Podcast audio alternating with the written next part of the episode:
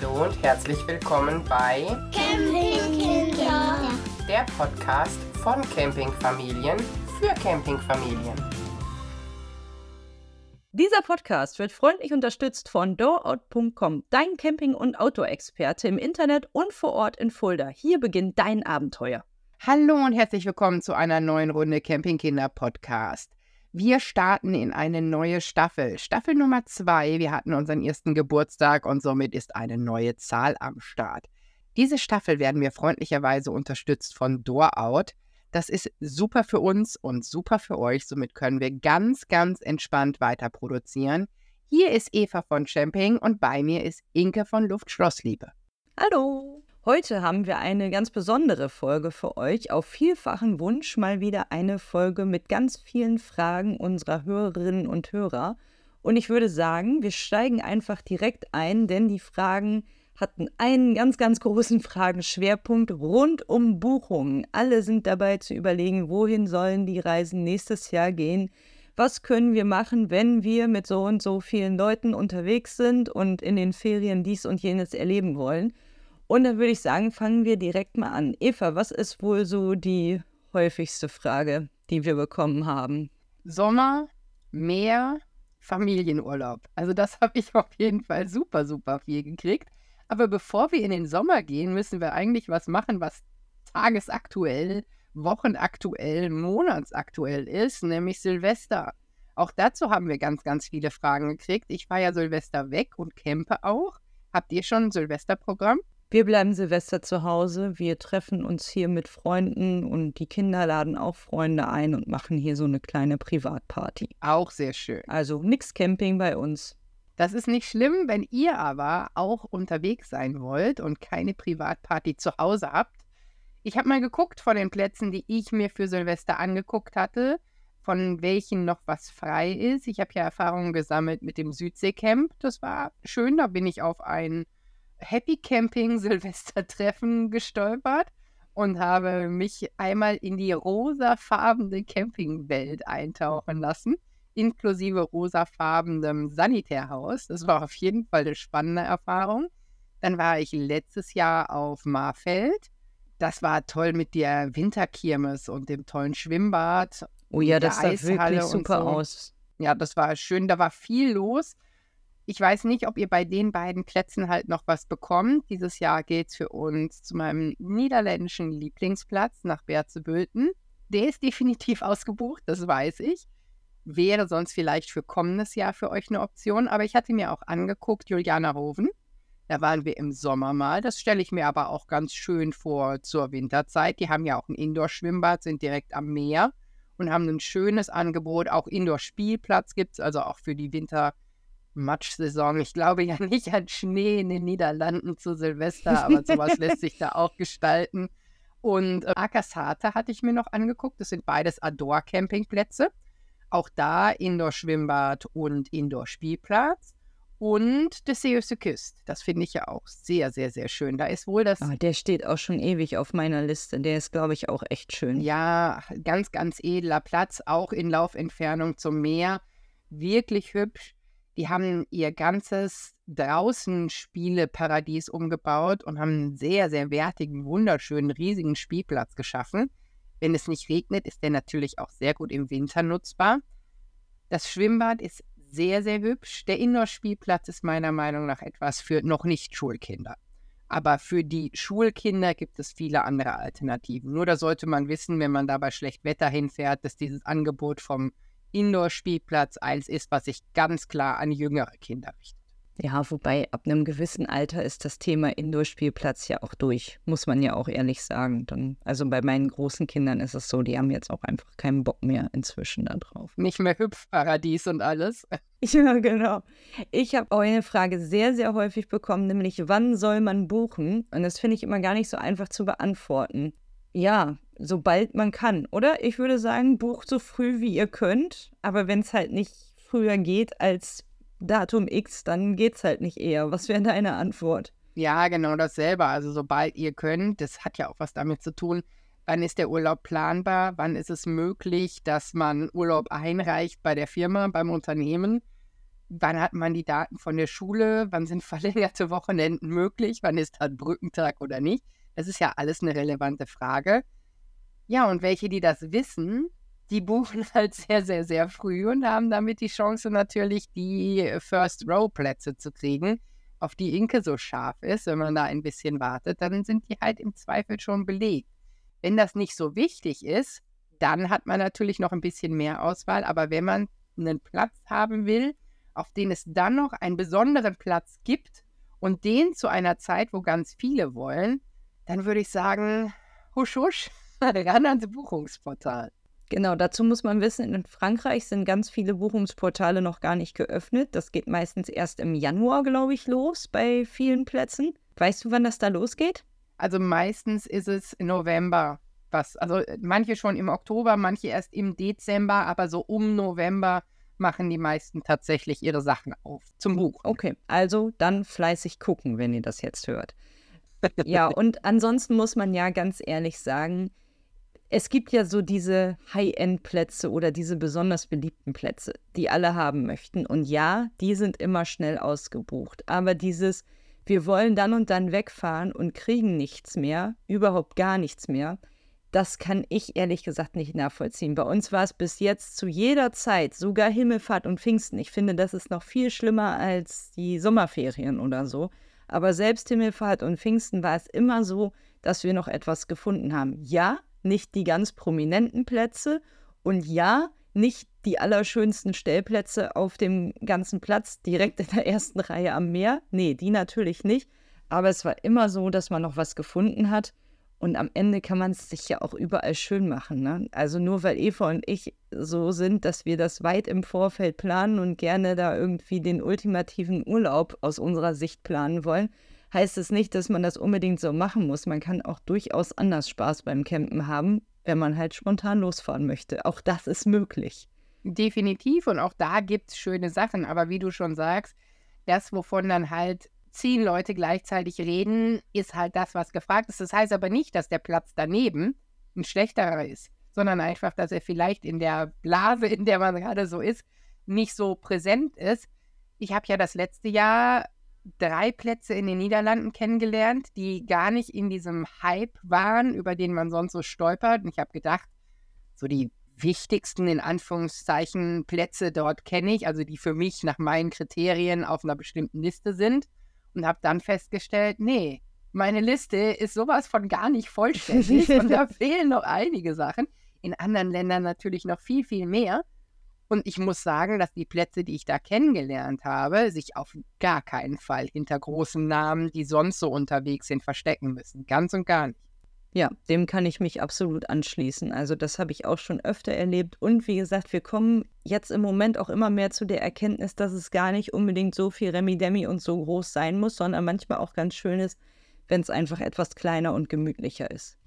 Aber wenn ihr natürlich diese ganz prominenten Plätze haben möchtet, dann müsst ihr euch sputen. Das ist definitiv einfach so. Da ist es je früher, desto besser.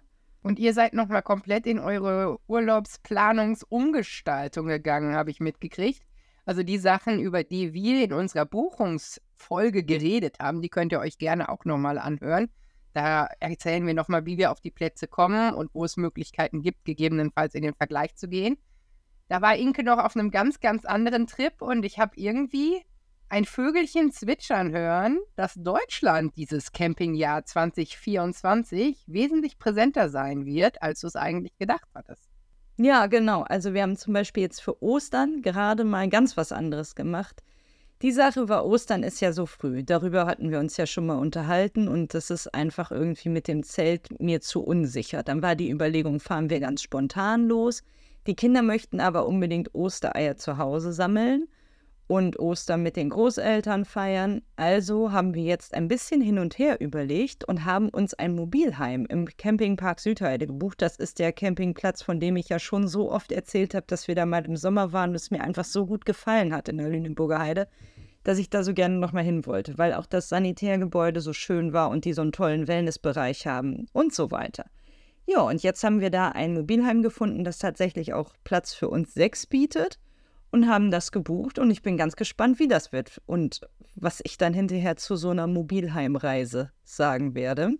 Ja, das müssen wir auf jeden Fall hier einmal besprechen, weil dieses mit dem Mobilheim war für mich ja bei einem der langen Wochenenden in 2023 ja eine Art Kulturschock, wobei wir das schon oft vorher gemacht hatten, aber wir dann so im Camping-Feeling waren und auch ja das Wochenende davor beim Campen unterwegs waren und das Wochenende danach beim Campen unterwegs waren und dieser Zwischengap, obwohl es ein wunderschönes Mobilheim war, es war schon was anderes. Ich bin sehr gespannt, ob ihr das ähnlich empfindet oder ihr ab dann das Zelt eingepackt lasst und doch wieder Richtung Mobilheime geht. Wer weiß, wer weiß.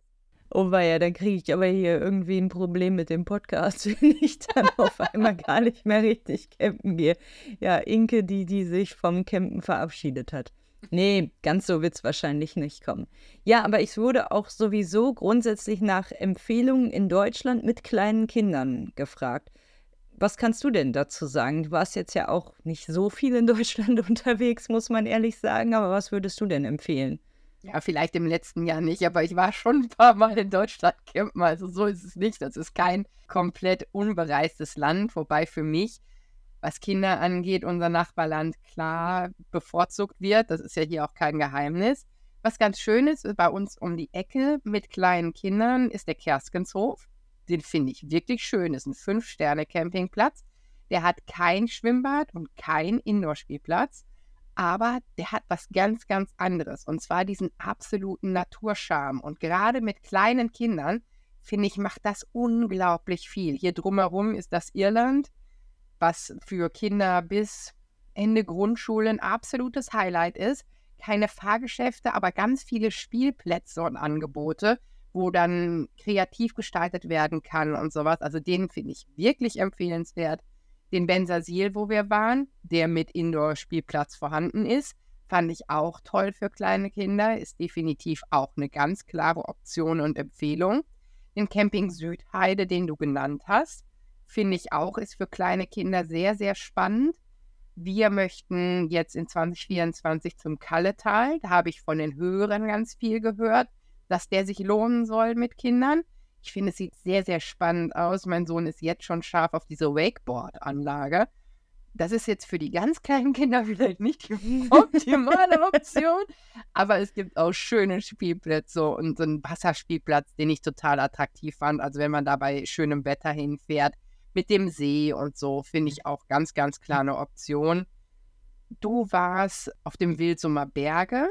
Der war auch für kleine Kinder was. Ne? Genau, ne? der ist auch echt super schön. Und die bauen da ja auch immer noch weiter mehr aus bei dem Wilsumer Berge. Also das ist wirklich unglaublich. Da kommt jedes Jahr noch was dazu. Ich habe jetzt gerade noch irgendwo Pläne gesehen für ihre Indoor-Halle, die sie da bauen wollen. Also wow, was die da vorhaben, ist wirklich auch gigantisch. Nee, der muss auf jeden Fall mit in die Liste, hast du recht. Es gibt noch im Osten in der Nähe von Leipzig den Trixie Park.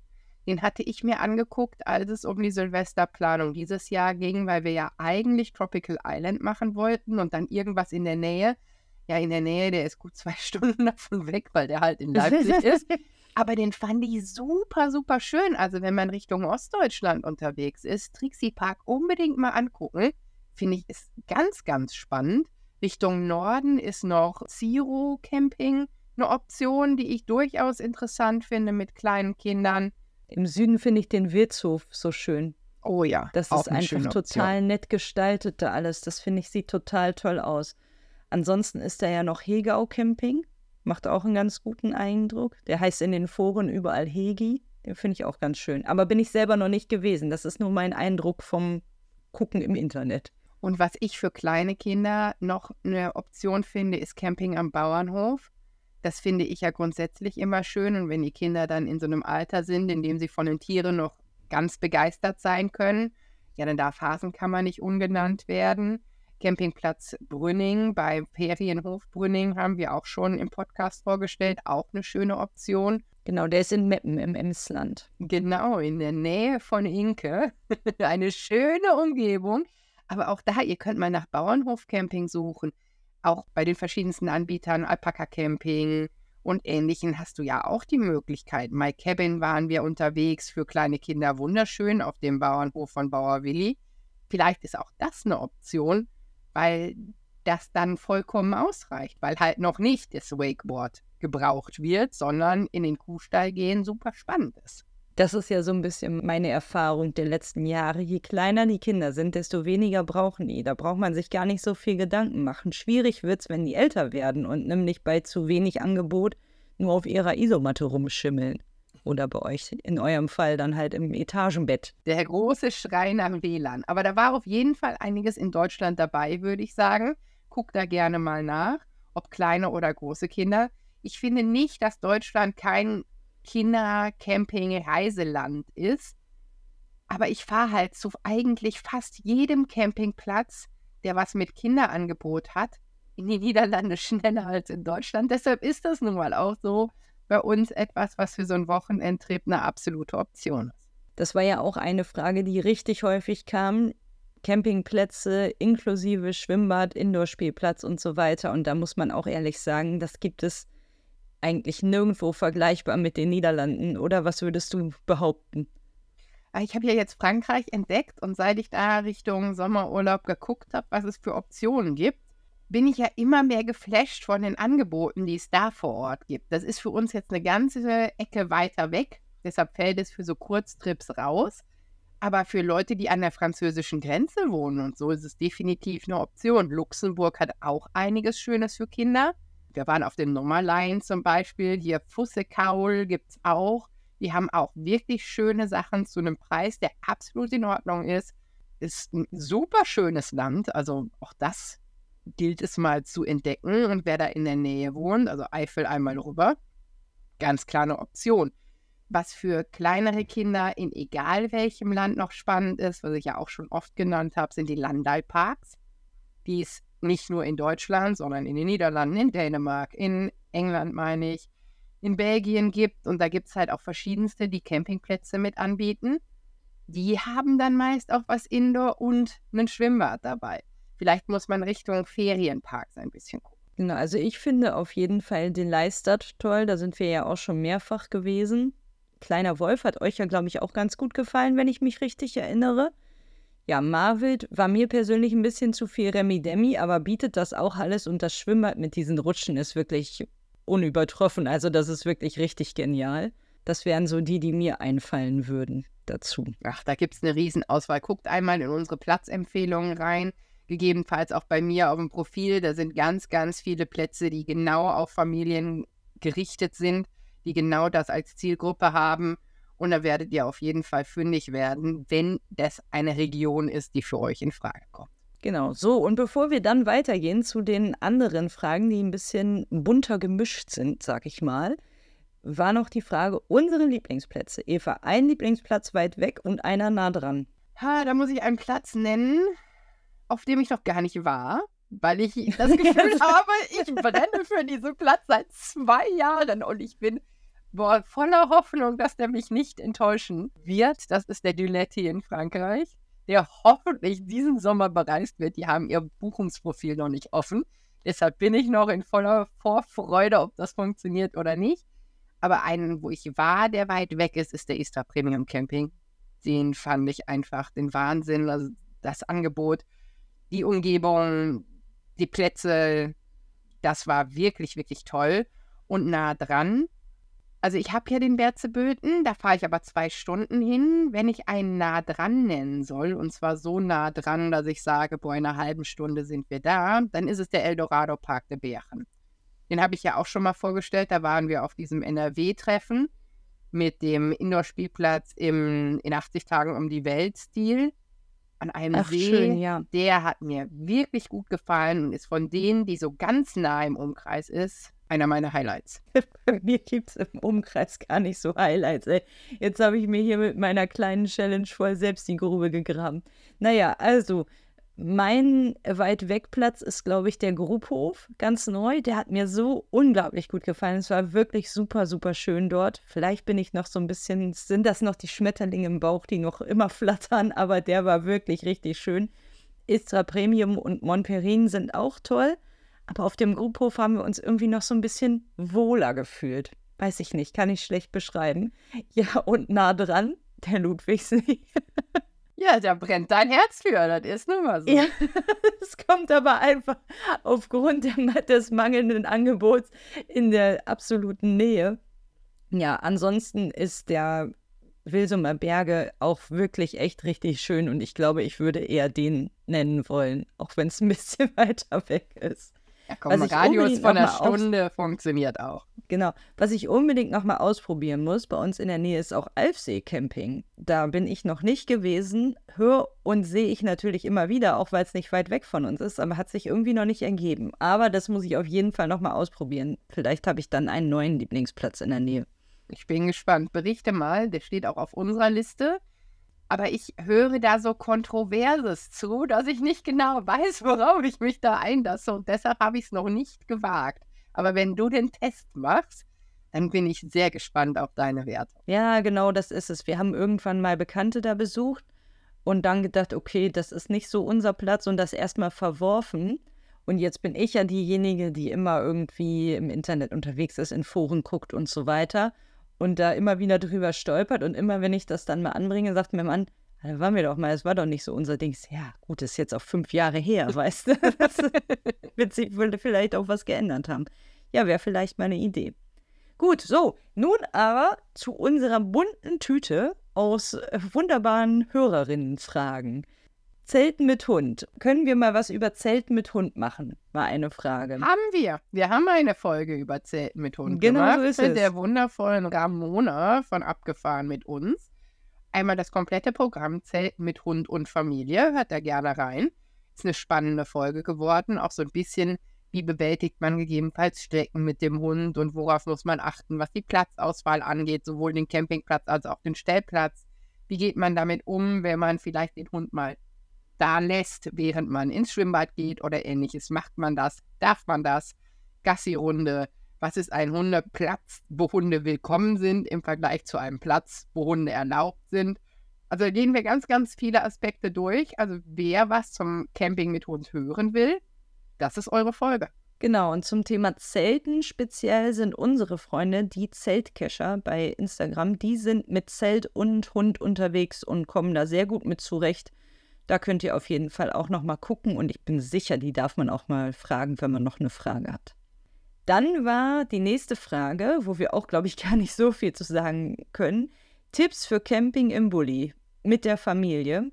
Also jetzt haben wir beide keinen Campingbully, sondern einfach nur so einen normalen Bulli, um unsere Familie zu transportieren. Aber Eva, kannst du was dazu sagen oder vielleicht sogar einen Account empfehlen? Also den Account, das ist eine Alleinreisende mit Kind im Bulli. Das wäre die Flashpackerin. Ich verlinke euch hinterher auch alles. Das wird viel. ja, das wird eine volle Shownotes-Nummer hier. Aber die ist mit Kind und Bulli unterwegs, war mit dem Jungen und dem Bulli auf Korsika auch super, super spannend. Da steht auch noch eine Folge mit an. Das ist so ein bisschen Terminfindungsnummer, aber da möchten wir auch gerne noch drüber berichten wer mit Van, ich weiß nicht, wie sehr Bully und Van, ich bin ja nicht so in der Szene, nicht, dass Bully und Van komplett kontrovers sind, weil das Naming so ein Ding ist. Konstantin Starry ist mit zwei Kindern, zwei Hunden, zwei Erwachsenen im Van unterwegs, ist vielleicht auch eine Option. Das wären so die, die mir als allererstes zu dem Thema einfallen würden. Ja, das passt doch. ich bin da einfach überhaupt gar nicht drin in dem Thema. Ich sehe immer noch vor mir, wir hatten auf Montperin mal Leute mit einem Bulli neben uns, mit Kindern im Bulli. Die hatten drei Kinder und wirklich nur diesen VW-Bulli mit Faltdach. Und die mussten, egal was sie gemacht haben, alle Kindersitze ausbauen und die erstmal neben dem Bulli stellen, damit sie irgendwie sich in dem Bulli rühren konnten. Da habe ich gedacht, uh, das wäre kein Urlaub für mich. Aber es soll jeder so campen und Urlaub machen, wie es ihm Spaß macht. Aber ich kann mir das irgendwie überhaupt gar nicht vorstellen. Mit einer großen Familie. Ja, ich bin gespannt, was andere da so berichten gibt es auf jeden Fall Optionen. Ich habe noch was zum Thema Schlafen, auch wenn du keine Kindersitze ausräumen musst, sondern dich einfach hinlegst. Es läuft ja bei euch ein bisschen anders als bei uns. Wir haben da ja fertige Matratzen in Anführungsstrichen drinne. Aber ihr müsst eure Matratzen ja mitbringen und greift auf Isomatten zurück. Dazu gab es eine Frage und zwar, liegt da irgendwas drunter? Nee, tatsächlich nichts mehr. Wir hatten vorher nicht so gute Isomatten, vom Decathlon welche. Und die haben nicht so stark isoliert. Obwohl das da anders angegeben war, hatten die einfach nicht so einen guten Isolationswert. Und dort hatten wir drunter so eine Folie, dieses Material, was du dir jetzt im Winter auf die Frontscheibe legst, damit es nicht friert. Und genau, das hatten wir unter den Isomatten liegen und haben dann aber Kondenswasserbildung zwischen dem Boden unserer Zeltkabine gehabt und dieser, dieser Schicht, wodurch es zu Stockflecken kam. Und deshalb würde ich dringend dazu raten, legt da nichts drunter, sondern kauft euch direkt eine vernünftige Isomatte. Ihr ärgert euch schwarz und schimmelig, wenn, wenn da hinterher Stockflecken entstehen. Bitte nicht machen. Ja, da gab es noch eine Frage, die auch in diese Richtung abzielt, und zwar, ob du irgendwie nützliche Ausrüstung fürs Zelt hast, Tipps und Tricks. Wir haben ja schon mal über das perfekte Zelt und damit auch so ein bisschen über die Ausrüstung darum herum geredet. Hört da gerne noch mal rein, ging auch ums Thema Vorzelt. Aber hast du irgendwie deine Top 3 oder hast du eine Liste, an die man sich halten kann? Wie macht ihr das? Ja, also erstens zu dieser Liste auf zahlreichen Wunsch. Also ich weiß nicht, wie oft ich das gefragt wurde, ob ich nicht vielleicht mal einen Amazon-Shop machen könnte. Und darauf kann man dann wohl irgendwie das auf so Listen verlinken, was man alles an Ausrüstung hat und so weiter. Das werde ich jetzt machen. Das steht auf meiner Liste und ich denke, bis die Folge erscheint, ist das fertig und ihr könnt dann den Link in meinem Profil at Luftfahrtsliebe entdecken oder hier in den Show Notes. Und dann seht ihr da einmal meine gesamte Ausrüstung. Das wäre so das. Und ansonsten die allerpraktischsten Dinge, die man so dabei hat, ist immer super schwer zu sagen. Also auf jeden Fall eine gute Isomatte. Da haben wir Isomatten von Thermarest. Das finde ich super wichtig. Mein Mann würde seinen Kaffeekocher sehr wichtig finden. Und ein gutes Zelt. Das steht für ah mich ah ja, bei eurer Form ganz, ganz oben. Stimmt. Ein gutes Zelt ist auch wichtig, aber ist das die Zeltausrüstung? Ist das ein gutes Zelt? Ja, also ein ja. gutes Zelt wäre auch sinnvoll. Ja, siehst du, man weiß gar nicht, wo man so richtig anfangen soll. Ich, für mich ist auch eine Toilette unverzichtbar. Da haben wir ja inzwischen die Trelino-Trenntoilette, die finde ich echt gut weil das bei der Chemietoilette wohl scheinbar Standard ist, dass die irgendwann undicht wird, haben wir ja erfahren auf der Messe. Ja, das finde ich sind sehr wichtige Dinge. Und Heringe, diese Schraubenheringe mit so Dingern, wie man bei dir auch im Shop kriegen kann, mit diesen Abspannhilfen, das finde ich auch wirklich sehr praktisch. Alles, damit das Zelt steht, das Zelt selber, was damit man schlafen kann, was damit man essen kann und was damit man das Essen auch wieder ausschalten kann, um es mal so zu sagen. Und vielleicht nicht mitten in der Nacht 20, 30 Meter joggen muss, damit man noch rechtzeitig ankommt. Wir reden hier ja über Camping mit Kindern. Deshalb so eine Toilette im Wohnwagen im Zelt ist vielleicht auch nicht ganz so verkehrt. Ja, dann wären wir gleich bei Gadgets oder Apps, um was zu organisieren, zu verstauen und zu planen. Da sind wir auch nachgefragt worden. Ja, dann hau mal deine Hacks raus, Inke. Ja, finde ich total schwierig. Also meine eine App, die wirklich mein Leben erleichtert, ist Listonic. Ich weiß nicht, ob du das kennst. Da haben wir auch unseren Einkaufszettel drauf organisiert und da können mein Mann und ich beide auf die Liste zugreifen für unseren Einkauf. Hilft es jetzt so sehr beim Campen? Wahrscheinlich nicht, aber man könnte, wenn man nicht immer alles fertig gepackt hätte, auch eine Packliste da drauf machen und immer abhaken, was man schon eingepackt hat. Das wäre vielleicht irgendwie eine praktische Sache. Ja, dann die diversen Apps zum Beispiel von camping.info oder so, um Campingplätze zu speichern. Ich habe hier meine Google Maps Liste, finde ich auch praktisch. Oh ja, und dann natürlich Pinterest, wo ich immer irgendwelche tollen Sachen, die man im Urlaub machen könnte oder so mir raussuche. Und ganz wichtig, ja, jetzt fallen mir doch voll viele ein, wenn ich hier einmal am Quatschen bin. Instagram, um uns beiden zu folgen. Das ist natürlich auch mega wichtig. Ja, das ist wichtig und praktisch vor allen Dingen. Weil man sich da halt auch was speichern kann. Auch das und man kriegt immer wieder neue Inspirationen. Das ist ja für mich was, was bei Instagram total toll ist, dass man diese Anregungen guckt, wo ihr alle wart, was ihr alle gemacht habt, wie ihr vielleicht ein Problem gelöst habt, entweder von dem ich noch nicht wusste, dass es ein Problem werden kann, aber wenn es dann soweit ist, ich zumindest eine Idee habe, wie man es angeht oder aber man weiß, okay, folgendes läuft so und so, das mache ich bislang anders und ihr macht das so. Boah, ist ja viel, viel schlauer. Ich mag diesen Austausch und ich finde, jede App die irgendwie Community und Interaktion schafft, ist halt total schön, weil das für mich der digitale Campingplatz ist und die Zeit, in der man nicht unterwegs ist, total überbrückt. Wir sind ja jetzt in der Nebensaison, vielleicht für manche auch in der gar nicht Camp-Saison. Denke, ich sehe da ein Tränchen deine Wange runter. Oh. Aber so kann man natürlich die Zeit überbrücken und trotzdem im Camping-Feeling sein und dann umso mehr Vorfreude haben. Das sind für mich eigentlich die praktischen Apps. Was Gadgets angeht, boah, da ist die Spanne ja riesengroß, ne? Da gibt es ja wirklich von allem, für alles. Wollt ihr besonders toll kochen? Wollt ihr besonders toll technisch aufgestellt sein? Wollt ihr tolle Bilder machen? Wollt ihr besonders praktisch irgendwas machen? Da geht es in alle Richtungen. Ich rate da an die Gadgets vom Camping Shop. Werbung in eigener Sache. Wir haben wunderschöne Kederleistenhaken, mit denen man alles Mögliche aufhängen kann, auch sehr gut als Garderobe geeignet. Und Inke nannte vorhin die Abspannhilfen.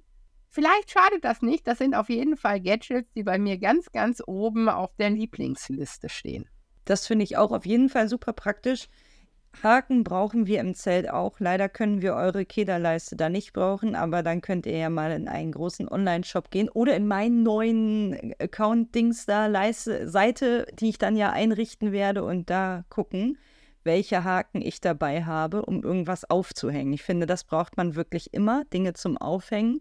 Dann möchte ich zum Organisieren und Verstauen auch nicht unsere Schubladenregale missen, die sehr hässlich sind, aber durchaus praktisch in diesem Winter möchte ich die irgendwie schön machen. Da brauche ich mal so ein DIY-Projekt und dann werde ich das irgendwie hübsch machen.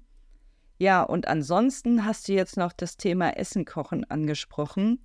Nicht unbedingt jetzt, wer weiß, wie praktisch, aber ja, leider geil, meine Heißluftfritteuse, die darf ja natürlich auch nicht fehlen. Ja, beim Kochen habe ich aber was, was leider geil und praktisch ist. Und du hast es auch. Wir haben ganz, ganz tolle Cook Vision Töpfe, die man ineinander stapeln kann, mit abnehmbaren Griffen, mit super praktischen Füllmengen.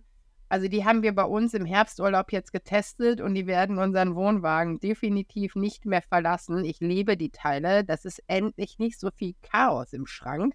Ich hatte nämlich das Gefühl, ich muss immer die Hand so ein bisschen davor halten, wenn ich den Schrank aufmache, damit mir nichts entgegenfällt.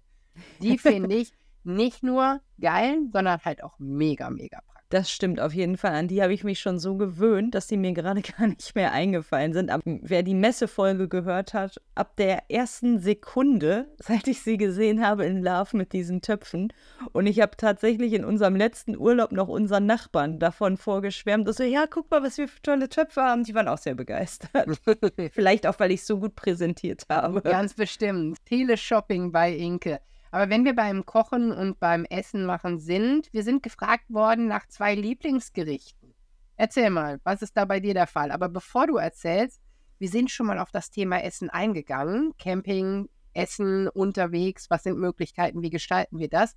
Hört auch gern in die Folge nochmal rein. Ich weiß aber nicht, ob wir da über Lieblingsgerichte geredet haben. Deshalb, Inke, deine zwei Favorites. Also das war auf jeden Fall Folge 10, das habe ich extra vorhin nochmal nachgeschaut. Und ja, also meine Favorites, das schwankt ständig, muss ich ehrlich sagen, weil wir ja so ziemlich alles kochen, was uns gerade in den Sinn kommt. Aber jetzt in Kroatien ist mein Favorit auf jeden Fall Trüffelnudeln. Da mache ich Nudeln mit so einer Trüffelsahnesoße. Das finde ich mega, mega lecker. Und ja, das zweite, auch ein, ein kroatisches Must-Have wären dann ja Cevapcici mit Juvic-Reis und Tzatziki sehr, sehr gut. Was wirfst du in den Ring? Ja, wenn ich über Lieblingsgerichte beim Camping nachdenke, dann ist ganz klar der Grill am Start. Also das ist für mich absolute Lieblingsgerichte, Pflichtveranstaltung. Und da ist eigentlich fast alles sehr beliebt, was da drauf heiß gemacht und geröstet werden kann. Von Gemüse über Fleisch, über ja, verschiedenste Möglichkeiten. Du hast diesen geilen Nachtisch mit der Banane bei uns in die Familie integriert. Banane mit Schokostückchen und kleinen Marshmallows. Finde ich halt auch mega. Deshalb Grillen in jeglichen Facetten auf Platz 1. Und auf Platz 2 bei uns ganz klar altbewährt ist das mit dem Wrap. Ich finde, das ist das optimale Ja. Campingessen. Das funktioniert sehr gut. Jeder stellt seine Sachen zusammen. Du brauchst nur die eine Pfanne, um was warm zu machen und der Rest wird so dabei gepackt. Das ist auf jeden Fall nicht nur ein praktisches, sondern auch ein wirklich leckeres Campingessen. Und aus der gleichen Kategorie kommen auch Burger. Ich finde, das geht auch immer richtig gut. Das ist so der Mix aus beiden. Das kannst du dann grillen und jeder stellt es sich selbst zusammen. Geil. Beide, beide Plätze ineinander kombiniert. Ah, sehr, sehr gut. Dann hatten wir ganz viele Fragen zum Thema Alleinreise mit Kind, wenn Mama mal alleine mit Kind los möchte, wenn Papa mal alleine mit Kind los möchte. Aber wir haben tatsächlich mehr Mama möchte alleine los Fragen gekriegt. Ich weiß nicht warum, ob das sich nicht zugetraut wird, ob Papa da nicht fragt, weil man nicht fragt. Ich weiß es nicht. Aber traut euch, das ist so, so, so schön. Das ist auf jeden Fall eine Option, habe ich auch schon gemacht, mit ein bis drei Kindern unterwegs, sowohl mit Camper als auch ohne, weil es halt in den Situationen manchmal so ist, dass vielleicht nicht beide Urlaub haben oder dass man Dinge überbrückt. Für 2024 steht auch ganz klar, ich habe ja vorhin von unserem Aufenthalt im Kalletal gesprochen, der wird teilweise Mama mit Kindern sein, weil mein Mann halt wieder arbeiten gehen muss, aber die Ferien der Kinder noch der Fall sind. Und das lässt sich so, so, so schön gestalten. Hab da keine Angst vor. Und wir haben da eine Folge zu gemacht. Unsere sechste, guck mal, so lange ist es schon her, haben wir zusammen mit einer Mama, die das schon ganz lange ausprobiert hat und gemacht hat, über die Tipps und Tricks gesprochen. Inka, erzähl mal. Ja, genau, da hatten wir ja Yvonne von der Zeltkinder-Community zu Gast und die ist alleinerziehend gewesen, früher mit zwei Kindern und mit ihren zwei Kindern alleine zelten gegangen und hatte echt super viele Tipps und auch so Erfahrungsberichte von wegen, wenn dann irgendwie was mit dem Zelt nicht geklappt hat, konnte man einfach immer die Nachbarn fragen und so. Die hat wirklich sehr viel Mut gemacht, das auszuprobieren. Und ich selber habe aber auch sehr gute Erfahrungen und eine, ein Erlebnis, das ich unbedingt allen Eltern ans Herz legen würde, die das irgendwie organisieren können. Ich versuche mit meinen Kindern immer regelmäßig ein Mama-Kind-Wochenende zu machen. Und es bleibt den Kindern total schön in Erinnerung und mir selber auch. Also das ist so eine Sache, die habe ich mir für nächstes Jahr auf jeden Fall auch wieder vorgenommen. Ich möchte einmal, während mein Mann arbeitet, auch so eine ja, Unterwegsarbeitsgeschichte machen, wie du das jetzt gerade angekündigt hast. Aber ich möchte auch wieder mit jedem Kind ganz alleine einmal verreisen, weil das irgendwie so eine richtige, schöne, intensive Zeit ist. Und das finde ich auch immer total toll. Ja, wann gibt es das? Also diese Exklusivzeit. Wir nehmen uns die im Alltag immer mal wieder, also jetzt bei mir in der Familie, dass ich dann mit dem einen Kind ins Kino gehe oder mit dem anderen Kind in die Stadt oder beim Fußball zugucke, aber dann nur halt mit dem einen Kind und die genießen das sehr. Ich glaube, das kann ganz, ganz viel zur Bindung beitragen. Wenn ihr die Möglichkeit habt, traut euch. Wenn ihr noch ein bisschen Angst habt, dann vielleicht in einem Umkreis, der näher an zu Hause ist. Das raten wir ja grundsätzlich, wenn man was Neues ausprobiert. Vielleicht mit einem Backup oder ähnlichem. Ich kenne auch die Nummer, dass, wenn es nicht so weit weg ist, die ganze Familie hinfährt, zusammen aufbaut, einer wieder zurückfährt, arbeitet, was auch immer, und man dann zum Abbau wieder zusammenkommt. Also wenn das der Stolperstein ist, vielleicht lässt sich auch sowas gestalten. Aber ich bin der Ansicht, selbst ist die Frau, wir kriegen das hin. Wir müssen nur ein bisschen Mut haben und dann funktioniert das auch. Und drumherum sind ganz viele andere Camper. Und wenn man nett fragt, dann wette ich da mein Aufbaubier drauf, dass sie auch bereit sind zu unterstützen. Und was wir auch schon gemacht haben mit einer befreundeten Familie, da hatten dann tatsächlich in dem Fall ich nicht nur frei, die andere Mutter hatte durchgehend frei, die Männer mussten durchgehend arbeiten und die Männer sind immer vom Campingplatz aus zur Arbeit gefahren. Das war der Hertha See übrigens, auch einer der schönen Plätze hier bei uns in der Nähe. Also die Männer sind immer zur Arbeit gefahren mit dem Auto und kamen dann halt nach Feierabend wieder zum Campingplatz zurück. Und einmal musste ich auch zwischendurch arbeiten, da bin ich dann halt auch losgefahren. Also man kann sich auch irgendwie abwechseln dann zwischendurch. Und die Kinder konnten halt den ganzen Tag da am Badesee spielen. Das war auch wirklich eine tolle Lösung und hat uns echt allen auch wirklich sehr gut gefallen. Ja, ich finde auch dieses Backup mit Freunden oder einer befreundeten Mutter mit ihren Kindern, damit man zumindest das Gefühl hat, dass man da gegenseitig sich unterstützen kann, ist eine schöne Sache, mit der man vielleicht den Mut sammeln kann, das zu machen. Aber ich bin der Ansicht, traut euch, Meiner Meinung nach ist das eine Erfahrung, die einen definitiv weiterbringt und die einen auch ganz klar mit den Kindern nochmal anders zusammenschweißt. Da gehen wir aus der Romantik raus, die die schöne Situation mit Mama und Kindern oder Papa und Kindern, das gibt es ja auch ganz, ganz oft, hier eingeziehen lassen hat. Wir sind was Technischeres gefragt worden. Und zwar, was muss ich beim Gebrauchtkauf vom Wohnwagen beachten? Eine Sache weiß ich schon, habe ich gelernt dass er nicht feucht sein soll. Das habe ich von dir gelernt. Ja, das sollte beim Zelt möglichst auch nicht sein. Also wir ja. kaufen nicht irgendwelche Dinge, die vielleicht ein bisschen stockig riechen oder sowas. Aber da sind wir auch schon mal drauf eingegangen. Ich habe dann Real zu, zehn Dinge, die man dabei beachten sollte. Und meiner Meinung nach ist der wichtigste Tipp, wenn ihr keine Ahnung habt, nehmt jemanden mit, der Ahnung hat. Das ist so die absolute Nummer. Und wenn ihr den nicht habt, es gibt beim TÜV die Möglichkeit, solche Wohnwägen vorzustellen. Für zwischen 80 und 120 Euro sind es, glaube ich. Und die gucken dann da einmal drüber. Und die sind auf jeden Fall vom Fach und können euch vielleicht auf die eine oder andere Macke hinweisen. Macht Sinn, wenn ihr sonst gucken geht. Guckt nicht nur mit den Augen, sondern auch ein bisschen mit dem Bauch und mit der Nase. Das heißt, ihr geht da rein und es riecht komisch. Kein gutes Zeichen. Das heißt, ihr geht da rein und ihr habt ein ganz komisches Gefühl, weil das Gespräch mit dem Verkäufer seltsam war oder sowas. Auch kein gutes Zeichen. Ihr geht da rein, das Ding macht komische Geräusche oder hat so einen weichen Boden oder sowas. Auch kein gutes Zeichen. Ja, ansonsten ein gesunder Menschenverstand, aber ich bin der Ansicht, ich kann als langjährige Camperin immer noch nicht sagen, das ist er und da falle ich nicht mit hier der Ecke oder jener Ecke auf die Nase, weil ich kann halt nur gucken, wie ein Laie guckt. Wenn du jemanden dabei hast, der sich mit dem Metier besser auskennt, das schadet nicht. Und wenn es einfach nur die zwei extra Augen sind, ist eine Option.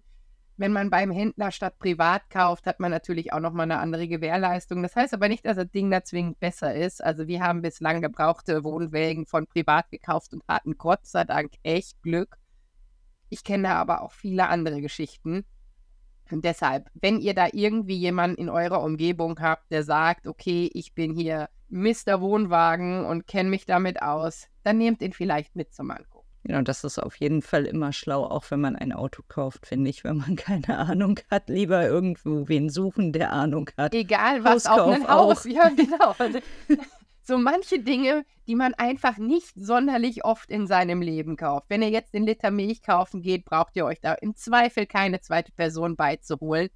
Aber wenn man so viel Geld in die Hand nimmt, macht es schon Sinn, jemanden dabei zu haben, der zumindest versucht, euch vor Übel zu schützen. Es kann ja auch sein, dass die Leute, die das verkaufen, diesen Makel gar nicht kennen. Es muss gar nicht sein, dass euch da jemand irgendwie betuppen will.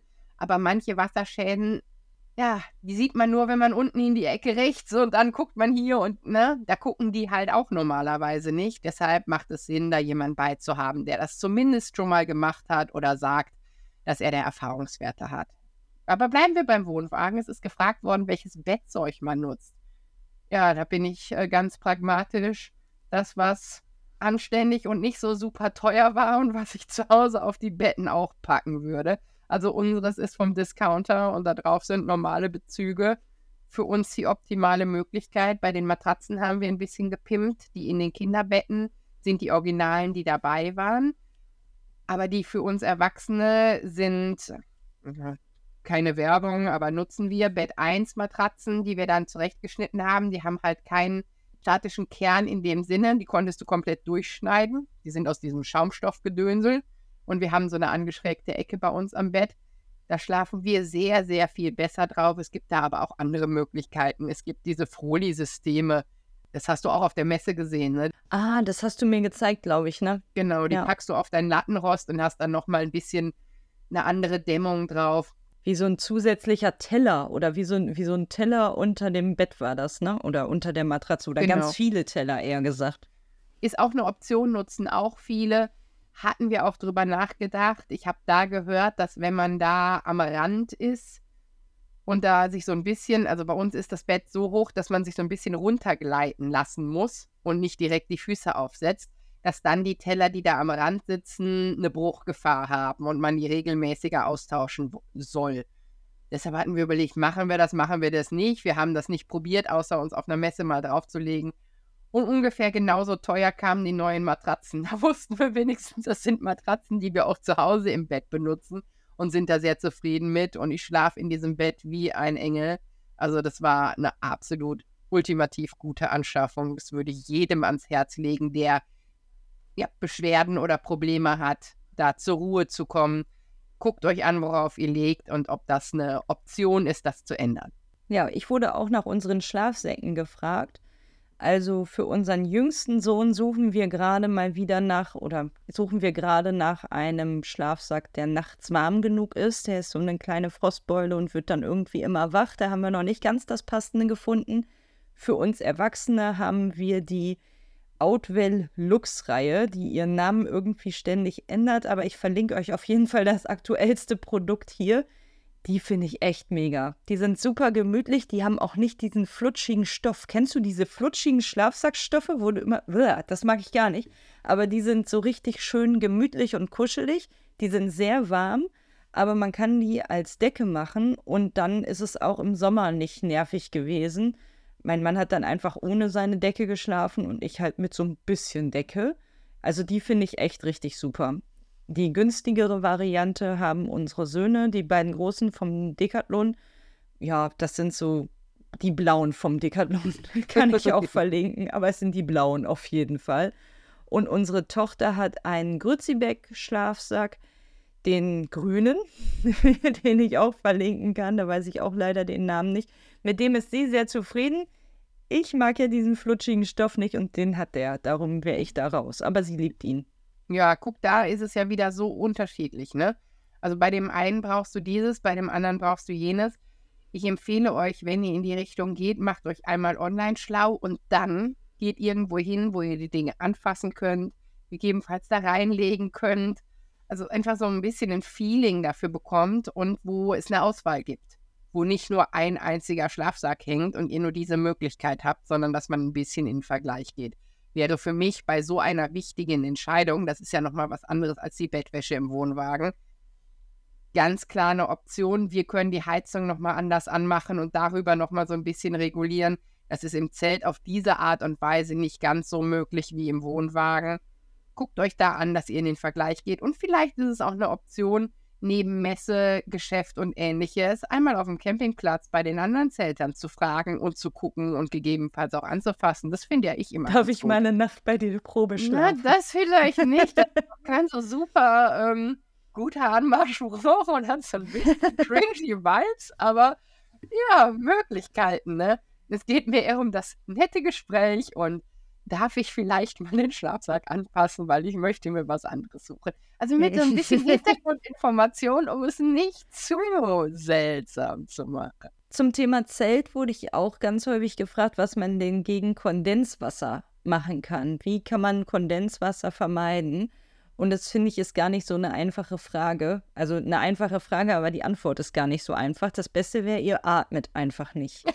Aber das ist halt irgendwie auch schwierig, um wenn das in Verbindung mit einem schönen Urlaub sein soll, wenn jetzt alle nicht mehr atmen. Ihr stellt das Zelt ähm, auf, aber ihr schlaft da einfach nie drin. Genau. nur draus. Ja, also wir haben ja das Baumwollmischgewebezelt in der Folge zum perfekten Zelt und Vorzelt. Das ist Folge 29 haben wir ganz, ganz viel schon über das Thema gesprochen. Baumwollmischgewebe, wer da ein Trinkspiel draus machen will, Prost, sage ich jetzt schon mal jedes Mal, wenn das Wort fällt. Aber dadurch haben wir tatsächlich keine Probleme mit Kondenswasser. Wenn ihr ein Polyesterzelt habt, ja, dann je kälter es draußen ist, desto eher habt ihr mit Kondenswasser zu tun und insbesondere morgens. Es kann sein, dass das Wasser von der Decke tropft und vielleicht erinnert ihr euch, wir haben vor einiger Zeit ein Zelt getestet, eins, was ich als potenzielles kleines Wochenendzelt gedacht hatte. Und das war ein Polyesterzelt und meine Kinder haben gesagt, nee, auf keinen Fall behalten wir das. Das ist nichts für uns, wenn das Wasser von der Decke tropft. Das ist einfach eine Entscheidung, die man beim Kauf bedenken sollte. Wenn ihr nichts mit Kondenswasser zu tun haben möchtet, müsst ihr aufs Material achten. Und beim Baumwollmischgewebe würde ich auch nochmal darauf achten, wie hoch der Baumwollanteil ist und wie hoch der Polyesteranteil. Da kommen in letzter Zeit viele, viele neue Baumwollmischgewebe-Zelte auf den Markt, wo ich nicht genau weiß, wie da das Verhältnis ist. Weil wenn da natürlich nur so ein ganz bisschen Baumwolle drin ist, dann ist das Problem leider trotzdem da. Bei eurem Vorzelt, Eva, ihr habt ja diese Drip-Stop oder wie heißt die Technologie da noch bei eurem Vorzelt? Ja, guck mal, da bist du viel tiefer im Thema drin. Meiner Meinung nach ist es auch eine Art Baumwollmischgewebe, aber ist es nicht. Es ist was ganz, ganz Spezielles von Westfield entwickeltes als Stoffkombination. Und damit haben wir dieses Kondenswasserproblem in unserem Luftvorzelt eigentlich gar nicht. Das nimmt es ganz gut auf mit der Feuchtigkeit, alleinig wenn wir einen Heizlüfter im Winter benutzen, der ja grundsätzlich auch so ein bisschen mehr Feuchtigkeit schon reinbringt und dann abends da noch lange sitzen mit alle Fenster zu oder so, dann hast du, das ist ja so ganz leicht angeschrägt und an der tiefsten Stelle hast du dann so einen ganz leichten Film, so mehr oder weniger. Gehst du einmal mit dem Handtuch drüber und dann ist das. Aber wir hatten noch nie Regen im Zelt in Form von kondensiertem Wasser. Was da ein größeres Problem darstellt, ist beim Wintervorzelt. Das ist ja aus so einer Art PVC-Folie, wie so LKW-Plane. Dafür gibt es aber einen Himmel. Da hängt man, ja, das ist wie so ein Spannbetttuch, so ein bisschen. Hängt das oben unter die Decke mit so kleinen Scharnieren und das fängt diesen Regen dann tatsächlich auf. Das ist dann immer so ganz ein bisschen klamm, ein bisschen feucht. Aber das sorgt halt dafür, dass du dieses Problem nicht hast. Ist eine Option, muss man sich aber überlegen. Aber wenn du halt in deinem, ja, in deinem Plastiktütchen sitzt und da atmest, ja, du hast halt die Feuchtigkeit in deiner Atemluft, dann muss das auch irgendwo hin. Ich rate zu ausgiebigem Lüften. Grundsätzlich, da wo Kondenswasser ist, kann auch Schimmel entstehen. Deshalb machen wir das morgens so, dass wir einmal gut durchlüften. Dann wird der Zibro angeschmissen. Das ist ja so ein Petroleumofen. Der macht die Luft wesentlich trockener. Da hatten wir noch nie ein Problem mit irgendwas an kondensiertem Wasser mit. Auch morgens früh war da kein Film und gar nichts. Und was natürlich so ein Ding ist, wenn du das Zelt oder das Vorzelt in unserem Fall einfach auf den feuchten Rasen stellst, ohne da irgendwie eine Zwischenfolie oder sonst was zu haben, dann geht natürlich die Feuchtigkeit, die da im Boden sitzt, auch ins Zelt. Dann erhöhst du die Situation des Kondenswassers natürlich auch ganz, ganz klar. Für mich heißt das in der Zwischensaison, Herbst, Ostern oder ähnlichem, machen wir unseren Boden mit unserem Schichtsystem dicht wir sorgen dafür, dass es diese Bodenplane gibt. Wir sorgen dafür, dass es den Faulstreifen am Wohnwagen gibt. Wir dichten das komplette Ding ab, wenn es möglich ist, auch mit dieser Airground-Folie mit dem aufblasbaren Rand. Und damit kommt von unten erstmal gar keine Feuchtigkeit. Dann in Zibro drauf. Ja, und dann haben wir keinerlei Thema mit Kondenswasser im Vorzelt. Mehr im Wohnwagen. Da muss man so ein bisschen darauf achten, dass man Lüftungsstufe an den Fenstern einstellt. Und wir möchten jetzt so ein System einbauen, was in unsere Heizungsanlage noch ein bisschen mehr Sauerstoffaustausch einspeisen kann. Mein Mann sagt, das sorgt dafür, dass auch das Kondenswasser weniger wird. Wir werden sehen, es ist bestellt, es wird jetzt eingebaut. Ich werde dann ein Feedback geben, ob das was bringt oder nicht. Ich bin gespannt. Da stört es mich auf jeden Fall mehr als im Vorzimmer. Auf jeden Fall diese Sache mit diesem Himmel, den man noch zusätzlich einhängen kann, das macht der Zelthersteller Wango, liefert das somit aus, soweit ich das weiß. Und das wäre ja vielleicht auch eine Option für Leute, die jetzt ein anderes Zelt haben, sich da irgendwas reinzubasteln, dass man da irgendwie noch eine zusätzliche Schicht reinhängen kann. Da müsst ihr dann mal gucken, wie das bei eurem jeweiligen Zelt irgendwie möglich ist. Bei uns sind ja diese Keder. Schienen da. Da könnte man das vielleicht irgendwie mit so Klammern dran machen, ein Stück Baumwollstoff unter der Decke. Also das müsste eigentlich funktionieren. Ich habe es jetzt selber noch nicht gemacht, aber das kommt mir jetzt gerade in den Kopf, dass das eigentlich gehen müsste. Auf jeden Fall einfach ein dünnes Laken und dann mit irgendwelchen Ösen, wenn da bei euch irgendwelche Ringe oder Ösen oder Befestigungsmöglichkeiten sind. Wenn ihr euch das direkt unter die Decke hängt, dann hast du dasselbe System, was man bei uns im Wintervorzelt hat. Und das funktioniert gut. Muss man sich halt bewusst sein, dass man sich da was zum Wasserauffang hinhängt. Und muss man ein bisschen nachgucken. Ich denke wieder an Schimmelbildung und wie lange du das dann möchtest. Gut durchlüften. Aber das ist ganz klar eine Option, wenn ihr Regen im Zelt vermeiden wollt. Ja, definitiv. Dem würde ich mich so anschließen. So, und dann habe ich noch eine romantische Frage zum Schluss, Eva. Und zwar, wer hat wen als erstes angesprochen? Von wem? Wer vorbei? Von uns. Oh, unsere Romantik, oh, unsere Love Story, Ja. Inke. Genau. Du mich. Ja, Ja, ich stehe an der Bar und sage nichts und lasse mich ansprechen. ich schieb dir so ein Hallo. Was möchten Sie trinken? Äh, so ungefähr. Nee, du wolltest was von mir, nicht was möchte ich trinken, sondern du hattest eine Frage zu einem Campingplatz, wenn ich mich richtig erinnere. War das zum Istra Premium? Genau. Ja, also ich habe jetzt gar nicht so weit zurückgedacht wie Eva. Ich dachte jetzt in Bezug auf den Podcast. Aber ja, dann hatte ich wahrscheinlich eine Frage zu dem Istra Premium. Und welche? Du wolltest wissen, wie die Bodenbeschaffenheit ist, ob dein Vater da entsprechend mit, was hat der, Rollstuhl oder Krücken, ich weiß es nicht, es war auf jeden Fall. Da hatte er noch den Genau, Rollator. der musste irgendwie da vorankommen. Der Platz, auf dem ihr wart, war bodentechnisch ein bisschen schwierig und du hast mich nach Bodenbeschaffenheiten dort gefragt. Und dann fing das mit uns alles an. Und dann kamst du natürlich hier zu Date Nummer zwei und drei mit dem Podcast um die Ecke. Noch viel besser als Blumen und Pralinen. Genau, ich habe nämlich dann irgendwann, weil ich das war jetzt so das, was ich im Kopf hatte. Ich hatte Eva als sehr gut informiert erlebt in der Camping-Szene und habe sie dann gefragt, ob sie vielleicht einen Podcast kennt zum Thema Camping mit Kindern. Und kurz zusammengefasst meinte sie sowas wie, nee, lass uns doch einen machen. so könnte man es jetzt zusammenfassen. Ja, so ungefähr. Und so Ja, fing das an. Und guck mal, wir haben jetzt unser einjähriges Jubiläum gefeiert. Ich hoffe, da folgen noch ganz, ganz viele. Ja, dementsprechend möchten wir euch auch eine Frage stellen. Nicht zwingend das erste Date und wer wen hier schöne Augen gemacht hat, sondern Inka, hör mal raus. Ja, was wünscht ihr euch mal von dem Podcast? Was gefällt euch besonders gut? Gebt uns doch mal ganz viele Rückmeldungen. Ich habe gerade heute in der Schule noch jemanden getroffen, da habe ich mal die Familie fotografiert vor Ewigkeiten und habe dann gehört, dass sie auch eine ganz treue Podcast-Hörerin ist und in der Nachbarschaft mich auch schon weiterempfohlen hat.